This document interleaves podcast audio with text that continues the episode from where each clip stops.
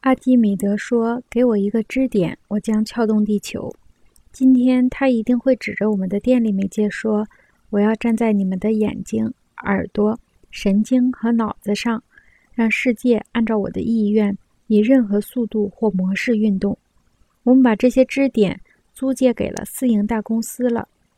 汤因比在历史研究中用大量的篇幅分析千百年来许多文化面临的各种挑战。他分析了骁勇善战的社会中的跛子和残疾人，看起来他们如何对待自己的残疾。他的解说与西方人的关系非常密切。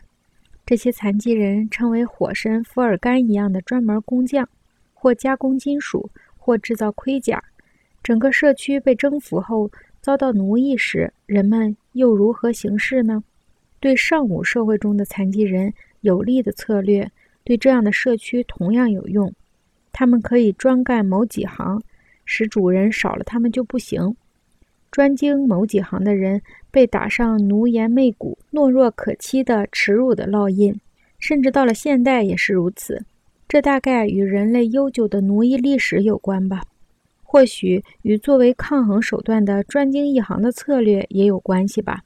西方人对自己的技术俯首投降。